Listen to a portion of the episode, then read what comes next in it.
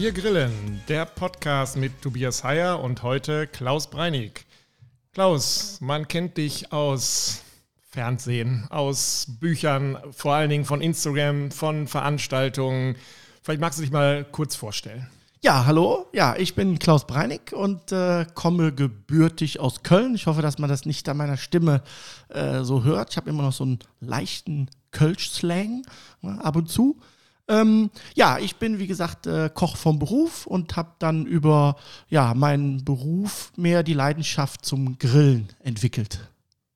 Ja, heute viele, viele tausend äh, Follower bei Instagram, mhm. heute im Fernsehen zu sehen. Wie ist dazu gekommen? Warst du schon als kleiner Junge jemand, der die ähm, Holzzange in der Hand hatte und die äh, Würstchen gewendet hat zu Hause oder wie kam das? Also ähm, ich habe immer gern äh, mit, mit, äh, mit Menschen zu tun gehabt und habe immer gerne, ja, vor Menschen, mit Menschen gemeinsam was gemacht und so ist die Begeisterung entstanden, ja, erstmal dieses Showkochen zu machen. So ist eigentlich der Ursprung bei mir gewesen.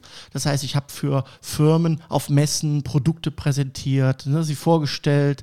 Und so kam dann einfach die Begeisterung, ähm, das ja beruflich zu machen. Und habe dann auch äh, darüber auch so eine Ausbildung gemacht zum Showkochen, ne, wie, wie präsentiere ich und so. Und so hat sich das über die Jahre aufgebaut, dass ich im Prinzip immer gerne mit Lebensmitteln und Menschen, weil das passt alles super zusammen, ne? harmonisch zusammen, Freunde, Essen, gutes Essen. Und so hat sich das ergeben über die Zeit. Mhm. Wir beide haben uns ja kennengelernt, kann man so sagen, äh, beruflich. Ja. Ich bin Tobias Heyer, ich habe eine Werbeagentur Hoch 5 und wir haben zusammen das äh, Grillbuch Wir Grillen rausgebracht, was ja. man, glaube ich, sagen kann, eine Erfolgsgeschichte schon jetzt geschrieben hat. Ja. Gehen wir, nachher noch mal, gehen wir nachher nochmal drauf ein und ähm, gucken da auch nochmal zusammen rein. Ein bisschen Werbung kann nicht schaden. Aber ähm, wir sind ja, was das Grillen angeht, eher kontrastreich unterwegs. Ich bin jemand gewesen, der, bevor ich dich kennengelernt habe, bei Bratwurst und Nackensteak war. Ähm, was auch gut ist. Ja, was immer was noch. auch gut ist, aber die Nackensteaks und die Bratwürste waren nicht immer gut, wenn ich die gegrillt habe. So, okay. ähm, wie würdest du dich heute charakterisieren als Griller? Würdest du sagen, ich bin eher in dem hochpreisigen oder im hochwertigen Segment unterwegs? Oder bist du einer von denen, der sagt, bei mir muss das Tomahawk mindestens 4,5 Kilo haben, damit es äh, Spaß macht, oder wie ist das? Also Einschätzung würde ich mich jetzt, oder, ähm, ja, als, als, also was mir wichtig ist, gute Lebensmittel. Das ist erstmal Punkt eins. Erstmal egal, äh, was es ist. Ob es jetzt Gemüse, jetzt Fisch, Fleisch. Also gute Lebensmittel. Einschätzen würde ich mich als, als äh, ich sage jetzt mal, Parkplatzgriller. Parkplatzgriller? Ja, okay. Parkplatzgriller ist für mich jemand, der mit wenig Mitteln was Leckeres, Gutes grillt. Mhm. Das heißt, ich muss nicht immer das Beste vom Besten, das Teuerste vom Teuersten mit enorm viel Zutaten haben. Das ist schön, wenn man das hat. Ja, ähm, keine Frage, wenn man dann aus dem Vollen schöpfen kann. Aber ich finde es auch mal toll, mit drei Zutaten, die ganz einfach sind, was Tolles zu machen. Also so würde ich mich einschätzen. Also ich kann beides. Äh, ich denke, das können viele gute Griller, wenn man natürlich aus dem Vollen schöpfen kann und nicht auf den Einkaufspreis gucken muss und weil man irgendwo, keine Ahnung, Budget hat, was äh, Open End ist, dann ist das auch mal schön, keine Frage. Äh, freut mich auch. Ähm, aber grundsätzlich würde ich mich so einschätzen, dass ich äh, ja ein guter, geselliger Griller bin, der aus wenig was Leckeres macht. Okay. Noch gar nicht gesprochen haben wir über deine Titel, die du so im Laufe der Zeit äh, gesammelt hast. Mhm. Wie sieht da die Ahnentafel, hätte ich fast gesagt, aus? ja, also so stimmt es nicht. Also es ist ja so, dass ich dann über den Beruf Koch mein ähm, ja, Hobby zum Beruf gemacht habe, sagen wir es mal so. Das heißt, heute verdiene ich mein Geld mit Grillen ne? und das Kochen ist so ein bisschen ins Hintertreffen geraten. Ähm, und äh, über diese Geschichte bin ich dann äh, zum Barbecue gekommen, also zum Competition, sagt man. Das ist also die Profi-Disziplin im Grillen und äh, habe mich dort einem Team angeschlossen ne? das Team der Barbecue Wiesel. Und mit diesem Team haben wir dann äh, die Weltmeisterschaft gewonnen, als erstes deutsches Team. In Irland war das und ähm, haben dann darüber hinaus noch ein äh, paar andere Titel, deutsche Meisterschaften immer gut platziert, äh, Europameisterschaften und sowas ganz gut platziert und äh, haben dann äh, auch in Amerika gewonnen äh, mit unserem Team, die Barbecue Wiesel. Das heißt, wir haben auch als erstes äh, deutsches Team in Amerika die World Food Barbecue Championships gewonnen. Das war aber auch sehr aufreibend, das Ganze, und sehr äh, emotional. Und ähm, ja, und jetzt versuchen wir das Ganze zu vermitteln. Wie ist das, ähm, wie muss man sich so eine Competition vorstellen? Also kriegt man da jetzt Zutaten hingelegt und sagt, so, macht da was Schönes draus oder grillen alle das Gleiche und am Ende kommt eine Jury und guckt sich das an oder wie läuft das ab? Also man muss erstmal, ähm, glaube ich, ein bisschen äh, für die Zuhörer unterscheiden zwischen, zwischen Grillen und Barbecue. Da gibt es zwei, also einen ganz klassischen Unterschied. Der erste ist, beim Grillen ist es so, dass ich relativ zügig ein Ergebnis habe. Egal, ob ich einen Burger mache oder irgendwas anderes mache. Ich habe beim Grillen relativ zügig ein Ergebnis. Beim Barbecue ist das genau umgekehrt. Da hat man in der Regel niedrige Temperatur und lange Garzeiten. Und da geht es auch beim Barbecue geht es auch nur um das reine Produkt Fleisch. Das Achso, heißt, ihr grillt gar kein ganzes äh, nein, äh, Gericht, sondern ihr genau, sagt nur Fleisch. Es geht nur auf den Punkt Fleisch. Man hat vier Kategorien. Das ist das Brisket, das ist die Rinderbrust vom Rind. Mhm. Dann gibt es die Spare Ribs. Ja, dann gibt es die Chicken und dann gibt es das Pork. Okay. So, und diese vier Kategorien beziehen sich beim Barbecue nur auf das Produkt. Du machst nichts anderes, nur das Produkt. Das heißt, da liegt ein Stück Fleisch oder vier genau. verschiedene mhm. und dann äh, in dem Team, wie viel seid ihr da zusammen? Wir sind fünf und es haben alle Teams, die antreten, dieselben Aufgaben. Das heißt auch dasselbe Fleisch. Bringt sich natürlich jeder mit, aber dieselben Produkte müssen es sein. Und sie müssen auch alle zur selben Zeit abgeben. Das heißt, es gibt so ein Timesheet, wo gesagt wird, hier 11.30 Uhr Chicken, 12 Uhr Pork ne, und so weiter. Und so machen das alle Teams und am Ende ja, wird dann mehr oder weniger entschieden. Und da stehen da jedes Teammitglied am Grill und grillt oder sagt der eine, ich bin fürs Marinieren zuständig äh, und der andere sagt, ich grille und der dritte sagt, ich es dann runter oder wie ist da die Aufteilung? Also bei einer Competition ähm, ist unterschiedlich, ich kann so von unserem Team sprechen, äh, ist so, dass wir uns relativ gut verteilt haben. Das heißt, wir haben fünf Leute im Team und jeder hat so ein bisschen seinen Spezialbereich. Der eine macht ein bisschen Zuschnitt Fleisch, der andere macht ein bisschen die, die, die, die Wraps, also die, die Marinaden. Ne? Der nächste macht ein bisschen mehr Grill. Am Ende entscheiden wir alle im Team, was legen wir in die Box, was geht zu den Judges, zu den Richtern. Okay. Ne? Das ist eine gemeinschaftliche Entscheidung. Und deine Aufgabe ist meistens was? Oder wo würdest du sagen, ist so dein Steckenpferd oder was bist du bekannt im Team? Also im Team bin ich, glaube ich, bekannt für gute Organisation, für Qualität und für, äh, ich sage jetzt mal, Punktgenauigkeit, sprich äh, die Qualität der Lebensmittel, also Garstufe und Optik. Okay. Weil das kommt so ein bisschen aus meinem Kochbereich raus, dass ich so ein bisschen die Garmethoden und auch so ein bisschen ja, die Qualität nochmal des Produktes nochmal so ein bisschen mehr nach vorne holen kann. Wenn du jetzt sagst, jeder kann sein eigenes Fleisch mitbringen, ist das nicht ein Nachteil oder Vorteil, wenn ich da jetzt mit einem äh, Bombenprodukt auflaufe? Oder ist das so, dass man das wirklich auch vergleichen kann mit dem, was die verschiedenen Teams mitbringen? Also bei, dem, bei den Meisterschaften ist es so, dass das grundsätzlich, ich sage jetzt mal, alle, die an so Meisterschaften teilnehmen, da ist die Qualität der Produkte schon gegeben, aber minimal weil du musst schon sehr hochwertig und auch eine sehr gute Qualität kaufen, um am Ende auch eine gute Qualität rauszuholen. Mhm. Das ist ja grundsätzlich beim Kochen, beim Grillen, alles was mit Lebensmitteln zu tun hat, ist das so. Ich kann aus einem schlechten Produkt nichts Gutes machen. Ich kann es essbar machen, kein Problem, aber ich kann aus, einer, aus einem Produkt, was jetzt von der Grundlage her nicht gut ist, da kann ich auch als Koch und als Grillweltmeister und was auch immer, da kann ich dir nicht das goldene Ding dahinlegen. Ja, verstehe ich. Das funktioniert nicht. Das heißt, die, die, die Grundprodukte müssen schon gut sein. Hm. Die Jury kommt dann und ähm, was bewertet ihr alles? Wie es aussieht oder nur wie es äh, schmeckt? Oder ja, genau. Es gibt, es gibt drei Kategorien in der okay. Profi-Wertung. Das heißt, äh, die erste ist äh, die Appearance, also die Optik. Das heißt, es darf keiner was anfassen, darf keiner was hochheben. Es wird nur im Prinzip der Schein, also die Optik gewertet. Und äh, ganz kurz, ähm, darf man da äh, wie viel Shishi machen oder liegt das gar einfach nichts. nur? Achso, gar nichts. Es, es gibt also eine Box, muss dir vorstellen, wie so eine Pommes-Schalenbox, ne? diese Styroporbox, die man ah, okay. kennt, ja. aus der Pommesbude. Ja, okay. Darunter darf man entweder Grünkohl als Unterlage nehmen oder okay. Petersilie. Also einfach nur was schlichtes Grünes. Oder gar nichts. Mehr darfst du nicht machen. Und was macht ihr? Wir, wir machen Petersilie drunter, machen die meisten. Okay. Petersilie oder grünen Salat. In Deutschland ist grünen Salat erlaubt. In Amerika ist der Ursprung Grünkohl, ne, oben geschnitten, ne, dass man so, so, so ein Bett hat. Ne. Okay, ja. ähm, dann kommt nach der Optik kommt ähm, die Tenderness, also die Zartheit. Ne, wie, wie zart ist das Produkt? Hm? Und dann kommt die letzte Wertung, das ist dann der sogenannte Taste, sprich der Geschmack. Und würdest du sagen, dass man den Geschmack objektiv äh, beurteilen kann?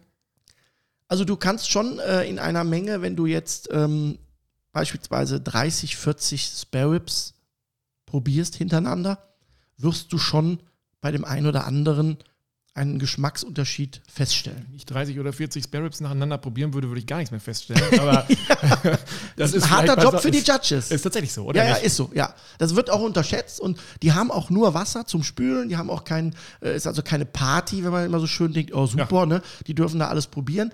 Das ist auch schon ein bisschen anstrengend, ne? weil sie sich auch ein bisschen konzentrieren müssen. Sie müssen gucken, wie ist denn die Zartheit, reißt es ab, äh, fällt es vom Knochen ne? und all solche Geschichten. Und dann müssen die ja auch nach gewissen Vorschriften bewerten. So, von daher ist das Judgen, natürlich macht das Freude, ne? aber auf der anderen Seite, wenn jetzt ein großes Turnier ist, eine große Competition mit 60 Teams, 70 Teams, dann geht man davon aus, dass man Minimum drei Judges oder zwei Judges pro Team hat ja, von der Anzahl her.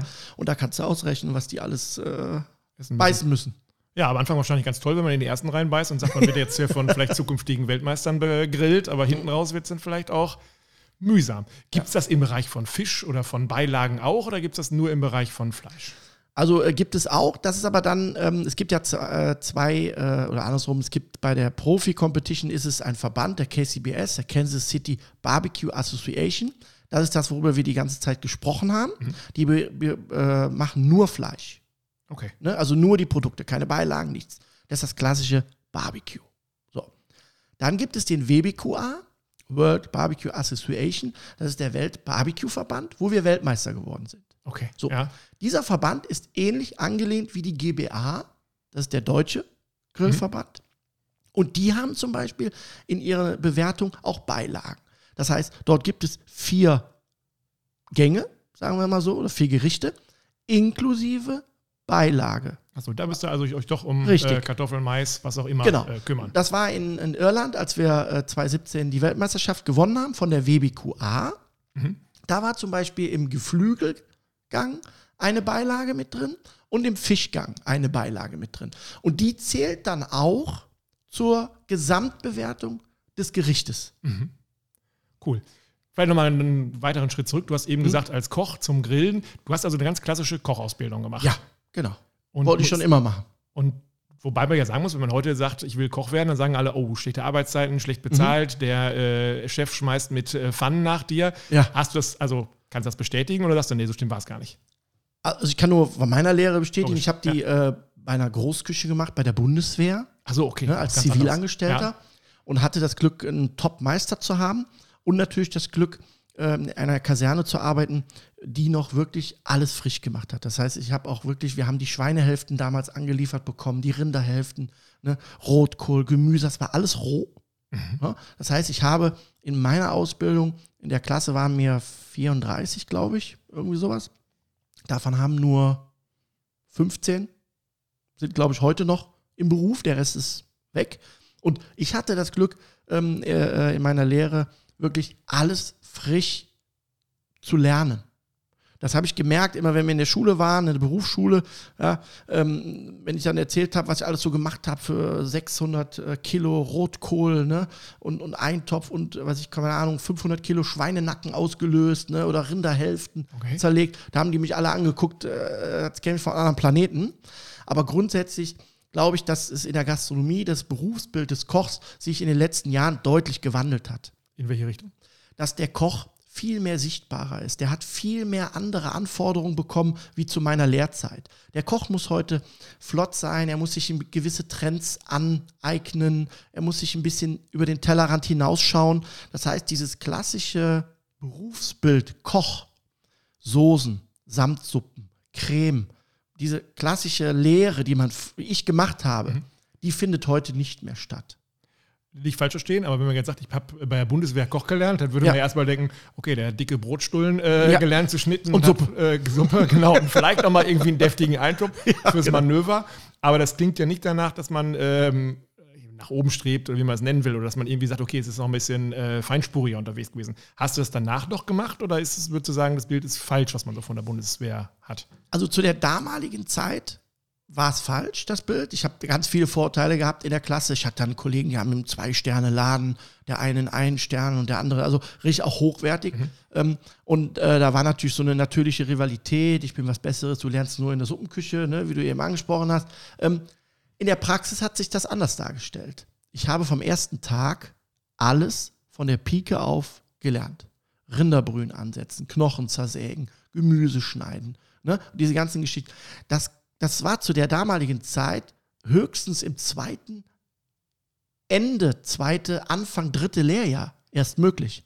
Weil der Gastronom zu der damaligen Zeit hat der keinen ans Fleisch gelassen. Geschweige denn an irgendeinen Fisch. Achso, da hat man quer geputzt oder. Genau, äh, das ja. Salat gemacht, Gemüse geschnitten. Die hatten alle blutige Finger, Finger vom Salat schneiden. Ich hatte blutige Finger, weil ich ganze Rinderhälften zerlegt habe. Okay. Ja, und, ja. und das Grundwissen des Kochens sehr früh ne, gelernt habe. Das all das mit einem militärischen Ton im Hintergrund? Oder? Nee, überhaupt nicht. Das äh, war, weil wir waren ja alle zivil angestellt. Das heißt, okay. ich war ja auch zivil angestellt ne? äh, und, und äh, war halt nur in der, in, der, in der Kaserne, das Ganze. Also klingt positiv äh, ja, ich durch bin, und durch. Ich bin auch, äh, wie gesagt, äh, heute noch äh, lerne ich davon, weil es ist, es ist äh, ein Beispiel zu nennen, wenn du einen Rotkohl machst für fünf Personen, ist das ein Unterschied, ob du 100 Personen machst. Und wenn du 100 kannst, kannst du auch 4. Aber der, der 4 kann, tut sich etwas schwer mit 100. Ja, ist ja auch selten, dass man für 100 das machen muss. Ja. Wobei man dazu sagen muss, wenn ich jetzt zum Beispiel einen Eintopf esse, dann habe ja. ich immer das Gefühl, je größer der Topf, also wenn er irgendwie aus so einer Gulaschkanone kommt mhm. oder bei irgendeinem Fest, dass man den, das schmeckt immer besser, als wenn man den selber in einem kleinen Gebinde macht, oder? Ähm, vermeintlich besser und auch wahrscheinlich auch in der Realität, weil du hast ja auch mehr Zutaten. Mehr Zutaten gibt ja auch mehr Würze. Ah, okay. Ne? Das heißt, äh, wenn ich jetzt 500 Gramm äh, Schinken angrille oder äh, ein Kilo, dann habe ich natürlich auch mehr Aromen und natürlich auch mehr Phasen, mehr Fett und, allen Geschmack. Das bringt das mit sich. Was ich meine, ist einfach die, das Mengenverhältnis einzuschätzen mhm. in Bezug auf Garverhältnis. Hm? Das heißt, es ist ein Unterschied, ob ich zwei Liter Flüssigkeit habe oder sechs Liter auch zeittechnisch, Zeitmanagement. Ja, das würde also, ich mir gar nicht vorstellen, für 100 Leute Rotkohl genau. äh, zu kochen. Das stellt hm. sich mir doch sehr schwer da. Ja. Ähm, wie ging es dann weiter? Dann warst du Koch genau. bei der Bundeswehr und haben sie gesagt, auch bleib doch hier und mach weiter äh, Rotkohl und Schweinehälften oder wie war die, äh, die Idee von genau. dir? Jetzt muss ich auch dazu sagen, ich hatte auch die Möglichkeit, ähm, immer sechs Wochen in einem Jahr äh, ein sogenanntes überbetriebliches Praktikum zu machen. Das heißt, ich durfte aus der, von der Kaserne raus in die klassische Gastronomie. Das habe ich auch immer genutzt, ob es maritim waren, Interconti. Ich war auch mal in England im Savoy Hotel. All das als Auszubildender? Ja, als Auszubildender. Habe cool. das äh, auch äh, wahrgenommen muss aber ehrlich gestehen, dass es mir zu der damaligen Zeit schon nicht zugesagt hat. Nee, ist nicht deins. Ist nicht meins. Ich habe es gelernt, ne? ähm, aber es war nie meine Passion, zwei Stunden vorm Teller zu sitzen. Und war das da, da dann so, dass du Chefs gehabt hast, wo man dachte, also dem geht ja so ein doch relativ übler Ruf äh, ja. all denen voraus, dass sie dir quasi im Nacken stehen oder ähm, dass es da auch mal ein bisschen cholerische Anfälle gibt oder sowas? Ja. Das gibt's. Gibt es, so wie es heute wahrscheinlich auch gibt, zu der damaligen Zeit äh, war dann noch natürlich ein etwas rauerer Ton. Aber ich muss auch dazu sagen, äh, dass sich das auch gewandelt hat. Das heißt, es hat sich nicht nur die Ausbildung gewandelt oder das Berufsbild des Kochs, es hat sich auch ein wenig gewandelt, dass die Chefs ja, sich auch verändert haben, Gott sei Dank, in der, zu der Zeit, wo ich es noch gelernt habe. Da war wirklich noch so ein sehr rauer Ton. Äh, ich kann mich an ein Beispiel erinnern wenn eine heiße Pfanne auf dem Herd steht, hat man ein bisschen Mehl dran gemacht. Ne? Am, am, Griff, damit mhm. du weißt, heiß. Nicht dran packen. Und dann gibt es halt auch Menschen, die machen das bewusst nicht. Damit man mal fühlt, äh, ja. wie es. Okay, tatsächlich. ja. Und dann kann man äh, abends dann mit Brandblase nach Hause an der Brandblase Hand oder aus Versehen hast du mal die Fleischgabel irgendwo. Ne? Tatsächlich. Ja, also man muss dazu sagen, ähm, Früher war die Küche sehr abhängig von Impulsentscheidungen in der Gastronomie. Das heißt, du wusstest nie, wie viel Essen kommen heute Abend. Ja, hast du 10, hast du 20, hast du 100. So. Und dann kommt das, was immer kommt, Hütte voll. Ja. Von jetzt auf gleich. Mhm. So. Und alle bestellen was anderes. Und alle bestellen was anderes und dann hast du keine Zeit, dich mit irgendjemandem zu unterhalten. Äh, Entschuldigung, könntest du mir mal ganz kurz bitte, ne? Äh, sagst hier, machen, sonst äh, Attacke. Genau. Ja. Und dann herrscht auch ein rauer Ton. Grundsätzlich muss man sagen, ist das aber eigentlich nach dem Peak Time, also nach der Stresszeit, ja. da trinkt man trotzdem ein Bier. Okay, also es ist nicht so, dass man auseinandergeht und sagt, das Arschloch, da hat mich Nein. die ganze Zeit heute angetrieben oder was. Nein. Man weiß, dass, das geht nicht anders. Wird es geben, aber ich kann von meiner Seite aus sagen, dass sich das eigentlich immer alles gut geklärt hat. Du selber bist ja auch so. Wenn du an deinem Posten ich bist. Ich gar nicht kennengelernt, und, aber das. du ähm, hast Stress. Ja. ja. wenn ich, ich habe viel Catering in meinem Leben gemacht und auch große Events und, und, und so. Und du musst dann da 600 äh, Teller rausschicken und dann kommt da irgendein Heini, sage ich jetzt mal, um die Ecke. Äh, ich habe da eine Frage, äh, die Tomate, muss die da links liegen? Da hast du keine Zeit mit dem zu diskutieren. Ja, dann sagst du nur machen, machen, machen. Ja, Arschlecken, ja. machen, raus. Ja. Na gut, das ist klar, dass man da äh, nicht auf und, Kleinigkeiten Und danach ist der ja für mich jetzt nicht gestorben oder das ist ja nicht, dass ich dann sage, ja, pass mal auf, du hast jetzt ja letzte Woche die Tomate äh, nicht richtig gelegt. Das ist halt in dem Moment halt einfach so und dann zählt einfach nur dieser Moment und dieser Moment muss dann das gemacht werden, ohne Konsequenzen. Ja. Ist das so, je höher die äh, Restaurants bewertet sind, desto weniger oder mehr ist das? Oder kann man das nicht sagen, dass man sagt, in einem Drei-Sterne-Restaurant geht es irgendwie gesittet dazu oder freundlich? Oder sagt man, nee, am Ende die, der Druck ist überall gleich? Also äh, grundsätzlich würde ich mal sagen, ist der höchste Druck, äh, den jemand hat in der Gastronomie, die die sogenannte schnelle Gerichte machen. Die Currywurst Pommes. Wirklich? Das hört sich jetzt blöd an. Ja, aber, das hätte ich jetzt gesagt, aber das wäre mir noch zugetraut. Äh, geh mal in eine, eine Currywurstbude, die gut läuft was der in welcher Zeit da raushaut. Der hat zwar immer dasselbe Produkt, aber der muss richtig Gas geben. Das liefern, ja. Und in der, in der gehobenen Gastronomie, da schickst du nicht schnell einfach mal was. Das heißt, da ist die Vorbereitung enorm hoch. Das heißt, ein, zwei Tage vorher fängst du schon an, machst deine Soßen, deine Reduktionen, deine Geschmacksnuancen, äh, deine Kräuter, deine, das Anrichten des Tellers findet nicht einfach so statt. Das ist eine, in der, in der, in der hohen Gastronomie ist das ein ausgearbeitetes System. Mhm. Da wird vorher gezeichnet, wo lege ich das Fleisch hin, wo lege ich das hin. Da werden äh, Übungsteller gemacht. So. Okay. Und erst wenn es dann steht, wenn es abgenommen ist, wissen alle ihre Handgriffe. Dann haben sie so eine Blaupause und sagen, Richtig. okay, und so dann legen die los. Das heißt, ja, die haben auch Stress, keine Frage, aber die haben einen kontrollierten Stress. Mhm. Und, äh, und der Stress ist aufgeteilt. Aber das heißt, wenn ich demnächst in meine Pommesbude gehe und äh, Currywurst Pommes Weiß bestelle, dann muss ich sagen, okay, der leistet eigentlich genauso viel oder vergleichbar von der genau. Situation, wie wenn ich irgendwo im Zwei-Sterne-Restaurant unterwegs bin. Für mich ist das so. Und das ja. hat auch ein bisschen mit, mit, mit, mit Wertigkeit zu tun. Ähm, das geht mir auch so. Es gibt viele Dinge, die ich nicht mag. Also essenstechnisch. Zum Beispiel? Ähm, Fisch. Gar nicht. Ja, ich esse schon, aber ich würde mir jetzt nicht, äh, wenn wir beide irgendwo essen gehen, einen Fisch bestellen. Wobei, als wir das Buch gemacht haben, sind genug Fischrezepte drin. Es wirkt jetzt nicht so, als wenn du dazu keine Lust hättest, den äh, zu grillen. Und das ist genau das, worauf es aus meiner Sicht ankommt. Ich persönlich lege die Wertigkeit auf alles, was ich mache, gleich hoch. Mhm. Für mich ist ein Fisch genauso wertig wie eine Bratwurst oder ein Steak. So. Mhm. Und das ist für mich so ein bisschen äh, wertschätzend der, der Lebensmittel gegenüber. Ich muss sie mit Respekt und ja, äh, Wohlwollen behandeln mhm. und das Beste aus dem Produkt rausholen, aber ich muss es nicht mögen. Das heißt, wenn du einen Fisch grillst äh, in einem deiner Workshops, das haben wir noch gar nicht ja. erwähnt, dass du auch Workshops machst, ja. äh, dann sagst du, ich zeige euch, wie man den grillt, äh, liebe Workshop-Teilnehmer, aber am Ende ähm, esst ihr mal und ich äh, grill mir in der Zwischenzeit einen Nackensteak, oder wie ist das? Nee, nee, also das mache ich nicht. Ich, ich probiere den natürlich auch, klar, ich, ich äh, esse den auch, aber ich würde mir jetzt keinen Teller machen. Dass ich jetzt sagen mhm. würde, oh, super, jetzt habe ich mich drauf gefreut, ich würde jetzt mal einen Fisch machen. Gibt es sonst was, wo du sagst, oh, da bin ich raus, das ist nicht so meins? Ja, also nicht so meins, das habe ich auch aus der Lehrzeit, äh, ist so die Innereien. Ah, das kann ich gut Weil, verstehen. Wenn du, wenn du so ja. die halben Schweine, halbe Rinder, dann hast du auch mal die Leber und Nieren und so, ne? Ah, das, das, war nie meins. Also auch das mache ich, selbstverständlich. Ne? So ein schönes Herzrasen-Ragout oder so, ne? Äh, das ist schon lecker.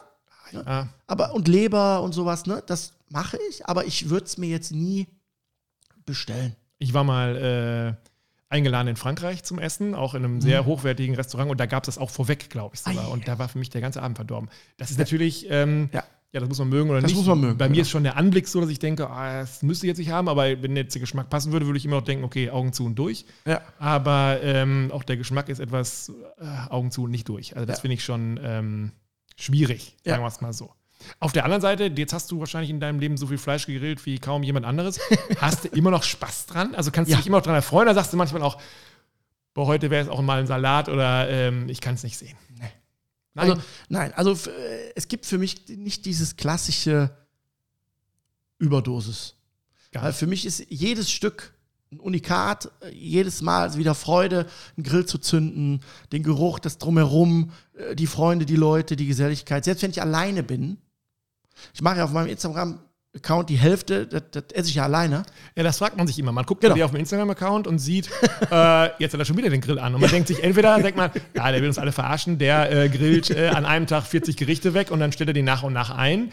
Wenn man es länger äh, verfolgt und so ein bisschen auch mal im Hintergrund guckt und sieht, okay, jetzt sind die bei dem die, äh, die Blätter genauso braun wie bei mir, dann merkt man, kann eigentlich nicht sein. Oder er macht es richtig super professionell, dass er das auch noch jahreszeitmäßig einstellt. Also ist das tatsächlich so, dass bei dir jeden Tag der Grill an ist? Also grundsätzlich ja, äh, weil bei mir gibt es ja zweierlei Grillen. Es gibt ja einmal das, das leidenschaftliche Grillen, das ist das private. Ja. Ja. Und einmal natürlich das Business-Grillen. Content produzieren für Firmen, für Rezepte. Wir beide, ne, mit einem Buch. Ne? Da fotografiere ich ja auch. Ne? Das muss man Ja. auch mal fairerweise sagen. Auch ich kann nicht alles essen, was ich da poste. Dann Ey, sehe dann ich. wärst äh, du noch schlimmer aus als ja, jetzt. dann wäre ich definitiv noch eine kleine Nummer größer, was wir nicht wollen. Ah, das müssen wir jetzt klarstellen, weil der äh, Hörer das ja nicht sehen kann. Ich glaube, es ist ungefähr so schmal wie ich. Definitiv. Also von der Ferne her, ja. genau, jetzt wo man so guckt, das geht. Wir dür- dürfen es nur nicht bewegen. Das ist das Nein, Schöne an diesem Format. Ne? Man kann erzählen, was man will. Genau, man sieht es Man hört nur die Breite der Resonanzkörper. Genau, genau. genau. Aber ähm, es ist, ist in, der, in der Tat so, dass, dass ich äh, eigentlich sehr oft grille. Und auch teilweise ähm, ich mich selber dabei ertappe, dass ich sage, ja, heute kochst du mal was Schönes. Und dann fange ich an zu kochen. Also zu kochen heißt bei dir in der Küche ganz normal Genau, Töpfe wie jeder ja, andere auch. Ja, Hast ja mal gelernt. ja. Und das dauert eine Viertelstunde. Dann habe ich entweder zu dem Gekochten was Gegrilltes gemacht ja.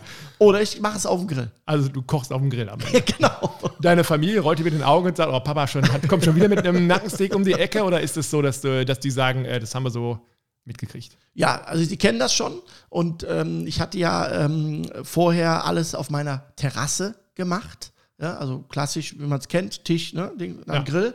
Und ähm, da war es dann halt ja manchmal immer ein bisschen lästig, wenn ich immer sage, so Kinder, ähm, mal kurz leise, Papa muss mal einen Film machen. Ja, klar. Das Ne? ist, ja. Äh, Und jetzt mit meiner, äh, mit, der, mit der Kochschule und der Grillschule, ne, da ist das ein bisschen außen vor, aber auch da, die Kinder wünschen sich natürlich, aber mein Kleiner liebt Spare Ribs. Immer Äh, noch. Immer noch, ja, definitiv. Hot Dogs sind so klassische Sachen, die die halt unwahrscheinlich mögen. Ne? Und auf Fisch auch. Und dann mache ich das natürlich. Was würdest du machen, wenn deine, du hast auch eine Tochter, ne? Ja, Tochter Wenn die irgendwann sagen würde, ah Papa, ich habe jetzt so viele schreckliche Filme darüber gesehen, ich glaube, ich entscheide mich, Vegetarier zu werden. Würdest du dann sagen, ah, jetzt wollen wir mal ein ordentliches Nackensteak auf den Grill äh, hauen und mal gucken, ob der sich doch schmeckt? Oder hättest, also hättest du damit ein Problem oder würdest du sagen, nee, das kann man auch akzeptieren? Nee, also grundsätzlich habe ich äh, damit gar keine Probleme. Ich finde nur, die Ursache sollte geklärt sein. Das heißt, die Herkunft. So einfach mal aus dem Lameng raus, äh, nee, ich esse jetzt mal kein Fleisch, weil, keine Ahnung, die Sonne scheint. Hätte ich jetzt Schwierigkeiten mit, Mhm. aber meine Kleine ist jetzt elf. Ja, das ist so das Alter, wo man das erste Mal, wenn man Genau. reitet oder wie auch immer, Und- dann kommt man damit in Kontakt. und, ne? Genau. Und äh, wir haben das jetzt auch mit Kaninchen und so, ne? Die wollte jetzt zwei Kaninchen haben und so. Du hast und, schon gedacht, oh, da habe ich das Rezept schon im Kopf. ja, da kann ich mal eine Story erzählen. Ich war jetzt vor ein paar Wochen auf äh, einer Jagd- und Angelmesse. Ah, Okay. Und was habe ich dort gegrillt? Kaninchen. Genau. Oder Fisch. Also eins von beiden. Kaninchen. Ne? Ja. Und da hat sie dann auch gefragt, was denn da liegt, ob das ein Hund wäre. ne, so Das optisch. wäre wahrscheinlich nicht so schlimm gewesen wie ein Kaninchen. Ja, was hast du gesagt? Kaninchen. Und hast du drei Tage mit denen nicht gesprochen? Oder? Ja, sagen wir mal so, es äh, war schon ein bisschen Gesprächsbedarf da, aber wir konnten das klären. Ähm, aber grundsätzlich hat sie mal ähm, versucht äh, zu sagen, äh, ich würde jetzt gerne mal was ohne Fleisch essen. Ja. Und dann waren wir in einer großen Burgerkette mit dem goldenen M. Achso, kann ich mir gar nicht vorstellen, Ne? was das ist. Ja. Ja, und die haben einen Burger, der vegetarisch ist und den Ja. wollte sie unbedingt probieren. Ja, dann würde mich da ganz kurz mal deine Meinung zu dem interessieren. Zu dem Burger hast du auch mal reingebissen Äh, ja, und schmeckt nicht. äh, geht anders. Ja, ne, wollte ich gerade sagen. Also da muss man jetzt, wo wir schon bei Werbung sind, dann ziehen Genau. wir es auch durch. Ja. Der von, dem, von der Marke mit dem großen M schmeckt nicht, meiner Ansicht Definitiv. nach. Der mit dem großen B und der Krone, der schmeckt. Definitiv. Hat äh, Herstellungsunterschied. Äh, Unterschied, ne? Der eine zwar? ist im Fett und der andere nicht. Ah, Okay. Das ja. macht's aus. Aber es ist ein Riesenunterschied, finde ich. Riesenunterschied. Ja, gebe ich dir recht. Was ich sagen wollte, ist, sie hat sich den dann bestellt. Und das ist jetzt nicht gefaked oder sonst irgendwas, was ich jetzt da erzähle. Die hat definitiv gebrochen. Boah, Scheiße. Ja. Ja. Aber das führe ich jetzt nicht darauf zurück, dass das Produkt jetzt in Anführungsstrichen schlecht ist, sondern weil es einfach, ja, in einem Fett zu, der war wirklich, der war extrem fettig. Mhm. Ja, und da gehe ich von aus, dass sie das nicht vertragen hat. Achso, okay. Es war Ne? also kein Übergeben aus Nein, nein, irgendwie. äh, weil es vegetarisch, aber ja. es war halt nur so eine Story, weil es halt gerade zu dem Vegetarischen passt. Ne? Äh, Das war natürlich wie die Faust aufs Auge. Ne? Mein Kind ist vegetarisch und, bricht. muss dann brechen. Und am nächsten Tag hat sie von dir wieder einen Nackensteak gekriegt. Genau. und die weltweit Scheiße. Und du selber, ich meine, das haben wir beide auch schon erlebt, du kannst dich auch noch dran erfreuen, wenn du ein schönes Nackensteak als, äh, als Fleischprodukt siehst und kaufen kannst und dir das auf den Grill legst und sagst dir, ähm, ich mache heute mal ein Nackensteak, wo man ja selber sagen würde, ich habe immer gedacht, ich mache jetzt keinen Nackensteak mehr, weil mir ist A, immer durch diese Marinade ist es mir immer ja. zu, ist es mir schnell nochmal verbrannt. Ich finde auch, es schmeckt schnell äh, knorpelig oder sowas, aber es liegt wahrscheinlich am Ausgangsprodukt, ne? Es liegt am Ausgangsprodukt, nur das muss ich auch dazu sagen, ich bin ein Freund von einfachen Dingen. Mich kannst du glücklich machen mit einer richtig geilen Bratwurst. Ich, ich, ich liebe das einfach. Einfach, wie du auch sagst, ein schönes Nackensteak, das kann so lecker und saftig sein mhm. und so aromatisch. Da mache ich mir noch einen schönen Salat drum, äh, sonstige Geschichten. Schmeckt eine gute Bratwurst. Ich habe jetzt zur jetzigen Jahreszeit eine Bratwurst entwickelt, so eine Kürbisbratwurst. Kürbis, Hokkaido, also mit, ah, okay. mit richtigem Hokkaido drin, mit frischem Salbei, mit Kürbiskern. Da hätte ich mich einschließen können.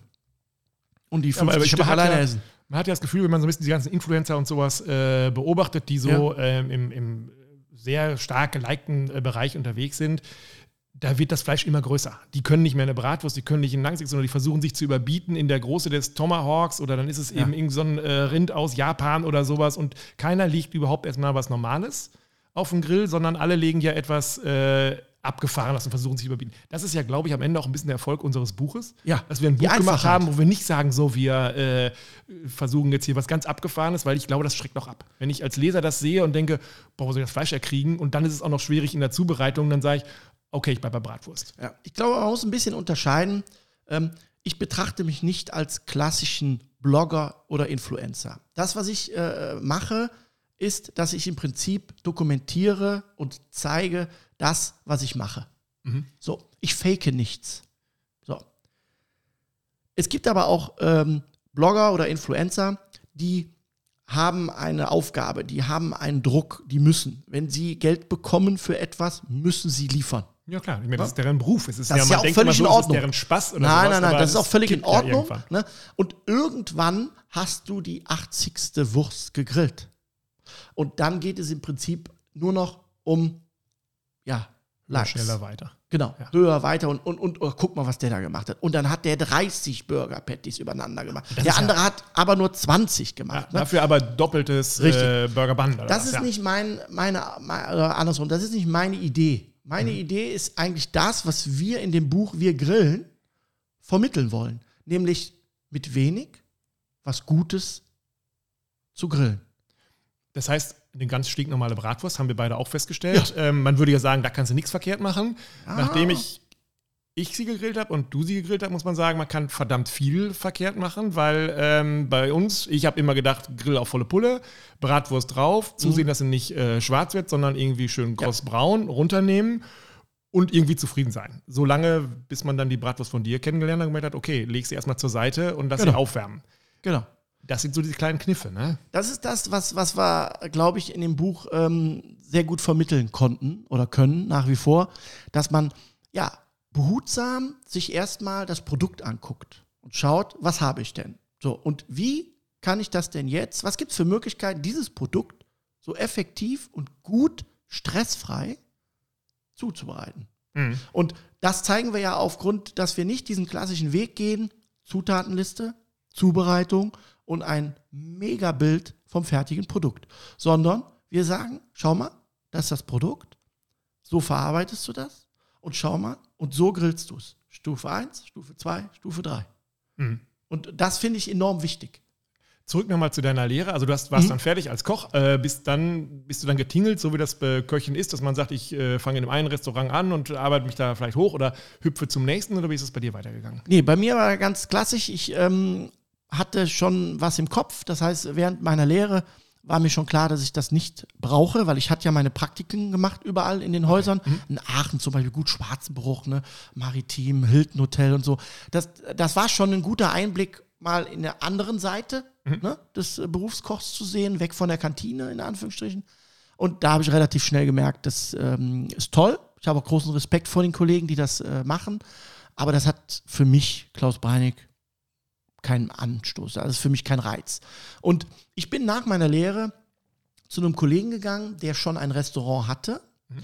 und dann ein neues Konzept hatte. Und zu der damaligen Zeit war das unfassbar gut. Wir haben nämlich live vor den Gästen gekocht. Also das, was es heute überall gibt, eigentlich Genau. mal über eine Scheibe oder war zu der damaligen Zeit, ne, wir hatten im Prinzip, wie so, äh, wie man es heute kennt, an der Tankstelle eine Glasscheibe vorne, wir standen dahinter, Kühltheken, da waren die frischen Lebensmittel drin, ne, Aufläufe, Salate, ne, und alles. Und dann konntest du, standst vor uns, hast gesagt, ja, ich hätte gerne ja die Kartoffeln mit den Champignons, ein bisschen gegrillte Hähnchenstreifen, dann das, ein bisschen Blattspinat. Und dann haben wir das frisch gekocht und du konntest das sehen. Hm? Und das war äh, so ein bisschen mal ne, auch, glaube ich, dieser Anfang von dem, was ich am Anfang gesagt habe, dass ich immer schon gerne mit Lebensmitteln und Menschen zu tun hatte. Und da habe ich mich enorm wohlgefühlt. Ne? War auch enorm erfolgreich. Dann ähm, ist dieser Herr gegangen und man hat mir das angeboten und dann hatte ich mit knapp 19, 20 mein erstes Restaurant. Auch nicht falsch verstehen, aber du bist jetzt ja kein äh, introvertierter Typ. War das auch so ein bisschen so, dass du quasi hinter dieser Scheibe oder mit den Leuten viel besser kommunizieren konntest, als wenn Genau. du jetzt irgendwo in der Küche äh, abgeschlossen viel besser. Ja. Genau. Ne, das heißt, man hatte auch Blickkontakt und ja, hier mal Spinat, ja, mal dazu passen die Pilze. Oh, dann mach ich Also es hier kam ein Entertainment dazu, nicht nur Kochen. Genau. Und da fing das eigentlich schon äh, äh, sehr stark an, dass ich äh, unbedingt in diese Schiene weitermachen wollte. Mhm. Und so hat sich das dann auch daraus entwickelt. Und wann bist du gewechselt vom, äh, von der Küche, also Ja. von dem Herd hin zum äh, Grill? Das, das ist noch gar nicht so lange her. Das ist ungefähr sechs Jahre, sieben Jahre, würde ich jetzt mal sagen. Ne? Davor war ein langer Weg mit Showkochen, Produktentwicklung, viele Messen, viele Foodmessen. Man nannte mich so zur Bestzeit immer so den Messeklausi. ah, das muss ich auch erarbeiten. genau, muss man sich arbeiten. Nicht schlecht. Weil, weil ich fast, ich sag mal, es gab keine Foodmesse, wo ich nicht war, wo ich Showkochen gemacht habe. Aber immer der auf der Messeklausi war immer Immer der. Messeklausi, genau. Da gab es wieder die Hoga, dann gab es die Internorga, die Intergastra, die Gastrovision, ne, so Foodmessen Ja. ja. für die Gastronomie. Und da war ich eigentlich auf fast jeder Messe. Das war ein Job, den man vor allen Dingen abends oder am Wochenende gemacht hat? Oder ist das so ein, also ein 9-to-5-Job? Ist auch das nicht, oder? Nee, nee. Das, das ist das, was, was, was mir eh nicht liegt. Ne, Ich bin kein klassischer, äh, wie du gerade sagtest, 9-to-5-Job. Ähm, bei mir ist es immer so, dass ich am besten immer dann bin, wenn ich frei wirken kann. Okay. Also das ist auch egal, ob das noch abends spät ist oder ob du da am Sonntag irgendwo hingucken musst oder was das ist. Da kann ich auch was erzählen. Viele glauben ja immer, dass, dass äh, ich als, als Koch oder Griller äh, nirgendwo äh, freiwillig, privat grill ich nicht. Weil ich mache das ja alles beruflich. Und kochen tue ich auch nicht zu Hause, kocht meine Frau, weil ich ja den ganzen Tag Ja, bei mir ist das so. Wenn ich so als äh, Fotograf, der auch viel erlebt hat in dem Bereich, wenn wir in Urlaub fahren, nehme ich gar keine Kamera mit, weil ich da keinen Bock drauf habe. Ich habe die Ja. fast immer in der Hand und im Urlaub will ich davon nichts wissen. Genau, das geht mir nicht so. Okay. Gut für deine Familie. genau. Das heißt, ähm, ich kann dir eine Story erzählen. Wir, wir waren mal im Urlaub und äh, waren mal ähm, auf dem äh, Schiff. Ne? Schöne Reise gemacht, wie das ist, all in. Ja, und dann hat mir das Essen definitiv nicht gefallen. Wo bin ich gelandet? In der Küche. Also bist selber hast du gesagt, lass, Ich hab geh, mal, geh zur Seite mal einen Schritt. Ich habe von, muss mal. von, also ich habe gefragt natürlich, ne? das hat sich so ergeben äh, und das eine gibt das andere und Kollegen unter sich und, und schaffen wir. Und dann war es am Ende so, dass wir von 14 Tagen, äh, ich elf Tage gekocht habe. Es war für mich enorm toll von den Erfahrungen her und, und, und von, von, von, von den Kollegen auch her. Gut, die Freundin war dann am Ende weg. Ja, Aber das ist okay. Das ist ja total überraschend. Ja. das, äh, der, hat gesagt, ja, einsamer Urlaub. Aber hat mir jetzt gut geschmeckt. Aber War auf jeden Fall und tolle Erfahrung. Gut, war noch jung, aber egal wo ich hinkomme, wenn ich jetzt irgendwo eingeladen bin, ähm, habe ich gar keine Probleme äh, zu grillen oder, oder mitzuhelfen und zu kochen. Was ich sehr wichtig finde, ist, ich muss nicht alles bewerten. Mhm. Ne? Man, äh, viele haben die Erwartung, wenn ich irgendwo äh, was esse, na und? Und? Was sagt der Oh, Weltmeister? Ja, So? und mache ich Oder das so richtig oder Ja. mache ich das so? Ne? Äh, Das ist nicht mein Bestreben. Das heißt, wenn ich irgendwo hinkomme, dann kann ich mich auch an der, ich sage jetzt mal unter uns, an einer verbrannten Bratwurst freuen, weil das interessiert mich ja dann nicht. Mir geht es ja dann um den Abend, um die Leute, wo ich bin. Aber grundsätzlich, es gibt, du kannst mich nachts um 3 Uhr wecken und sagen, ich brauche Reibekuchen, dann mache ich Reibekuchen. Ist gut zu wissen. Ja. Aber wenn du jetzt, sagen wir mal, in einem, in einem höherwertigen Restaurant eingeladen bist oder Geschäftsessen oder wie auch immer, da kannst du auch genießen. Also da guckst du Ja. jetzt nicht immer rechts, links, oh, kann ich mir das abgucken oder äh, wie macht der das oder Ja. oh, wie hat er das denn? Also es gibt ja diese ganzen Fernsehsendungen, wo Sachen rausgeschmeckt werden oder sowas. Ist das auch dein, oder sagst du nicht, heute bin ich einfach hier zum Essen? Punkt. Ja. Das Gru- geht. Ja. Das Einzige, wo ich was mache, äh, wo ich aktiv werde, ist, wenn die Qualität wirklich schlecht ist. Ja. Also Beispiel, wir gehen jetzt essen, privat, stellst den Schnitzel, hatte ich schon den Fall. Ja. Schnitzel von oben wunderbar, von unten schwarz. Okay, Wir reden jetzt lange nicht- auf der einen Seite Genau, wir reden ja. jetzt nicht von, ne, okay, sondern wir reden schwarz. Ja. dann bin ich derjenige, der dann was sagt. Weil ich einfach es für wichtig erhalte, dass das kommuniziert wird. In der Hoffnung, dass es an die richtige Stelle ankommt, was eigentlich nie der Fall sein wird. Und was sagst du dann? Das ist aber ganz schön schwarz auf der Nee, einen ich Seite, sage oder? dann, dann, dass es so nicht geht. Das sage ich dann, konkret. Also ich äh, sage, pass auf, wir brauchen gar nicht diskutieren. Äh, Ich will auch keine Hälfte des Preises. Das, was hier rausgegeben worden ist, geht so nicht. Das ist aber dann wirklich ein Extremfall. Ansonsten, ob das jetzt mehr Salz, mehr Pfeffer, bisschen kälter, wärmer, das sind alles Eigenschaften, die, ja gut, das ist Persönlichkeit ein bisschen dahinter. Ja. Äh, das, das würde ich jetzt nicht äh, mokieren. Aber wenn wir was haben, wo wirklich was falsch ist, dann sollte es auch gesagt werden. Okay, da ist auch kein Problem damit, in die äh, Küche zu gehen oder zu sagen, ähm, wie sieht's hier aus? Ja. Oh, wir hören schon im Hintergrund ein bisschen das leichte Grillen. Oh, Ne? Muss man ein bisschen nachdenken, dann hat man das im Kopf. Das ist das Zeichen dafür, dass, was wir jetzt jedes Mal in jedem Podcast zum Ende machen wollen. Ah, cool. Ich weiß, wir sind noch längst nicht am Ende, aber wir wollen ja ein paar Folgen äh, produzieren und den Leuten auch ein bisschen Appetit machen und Schön. die ähm, ja, hoffen, dass sie weiter zuhören. Wir gucken uns mal ein Rezept an, einfach aus unserem Buch. Ähm, wir haben mal rausgesucht, Dr. Hotdog oder Dr. Dog, wie wir es genannt Ja. haben. Man Ja. muss dazu sagen, unser Illustrator ähm, und äh, Senior Art Direktor äh, Florian Jotzek hat diese Ja. tollen Sachen gemacht hier drin. großes Respekt. Ja, das war, kommt auch super gut an bei den Leuten. Ja, und ähm, wir haben einen Hotdog gemacht und ich hatte so ein bisschen die Vorstellung, ähm, dass wir, ja, ich will nicht sagen so wie bei Ikea, aber dass wir am Ende so ein Brötchen vielleicht backen oder uns Mhm. eins kaufen und dann irgendwie anfangen, äh, da eine normale Wurst reinzulegen und dann am Ende uns überbieten mit, wer äh, schiebt wie viel Senf, äh, Gurken, Zwiebeln da drauf und äh, so sähe das aus. Ja. Und am Ende muss man sagen, äh, ist was ganz anderes entstanden. Ähm, erzähl du, was ist da deine Idee hinter diesem Rezept? Also die Idee des, des, des Hotdogs äh, bezieht eigentlich darauf, es ist eigentlich ein, ein, ein schnelles Gericht, ein unkompliziertes Gericht. Und auch wenn es am Ende sehr aufwendig aussieht, ist es mit wenigen Handgriffen gemacht. Und ich wollte einfach ein Topping haben, was man nicht nur zum Hotdog benutzen kann, sondern auch für andere Sachen benutzen kann. Das heißt, wenn man sich den Aufwand macht, einmal Zwiebel schält und anfängt rumzuheulen, ne, dann macht es auch Sinn, dass man das einfach auch mal ein bisschen größer macht. Dann hat man auch Apropos rumheulen, Ja. gibt es irgendeinen Tipp, außer, also mein Sohn, der Ja. setzt sich zum Beispiel über die Tauchermaske auf, Ja. äh, schneidet dann ähm, Zwiebeln, äh, richtig helfen tut es auch nicht. Gibt es irgendeinen Tipp oder muss man einfach Tränen raus, der Tipp, den ich immer sage, dann keine Zwiebeln machen. Das, das ist ein hundertprozentiger Tipp. das ist nicht schlecht. Und wie gesagt, beim Hotdog war es halt so, dass ich halt gesagt habe, ich würde gerne mal eine Variante zeigen. A, in den Geschmackskomponenten, sprich diese süßen Zwiebeln Ja. mit dem Feta ja, und dieser Wurst, die so ein bisschen, ja, eingeritzt ist, dass es ein bisschen krosser wird. Und dann nochmal den Trick mit dem Aufschneiden des Brötchens von oben, dass ich es im Prinzip angenehmer essen kann. Das ist einfach der, der Hintergrund gewesen. Genau, wenn man das den Leuten erzählt, dass wir einen äh, Hotdog gemacht haben mit einer, was war das nochmal für eine Wurst? So eine Art Krakauer. Ja, war also die hatte schon eine gewisse Genau. Würze, die war Mhm, schon ein bisschen, genau. ähm, also so eine normale, wie hier heißt die Heißwurst, ich weiß gar Ja, nicht, wie die sonst heißt, Bockwurst. Bockwurst. Finde ich immer sehr laff. So, Ja. und äh, diese hat ja schon ein bisschen Wumms, Genau. sag ich jetzt mal. Und du hast am Ende nur so ein bisschen Zupfsalat drunter gelegt. Genau. Äh, die Wurst auf das von oben aufgeschnittene Würstchen. Genau. Äh, äh, Brötchen. Brötchen. Da hat sich unser Hund gefreut, weil der hat die ganzen Sachen gekriegt, die wir ja beim Shooting, die wir da oben rausgeschnitten haben, so V-förmig, Genau. sag ich mal.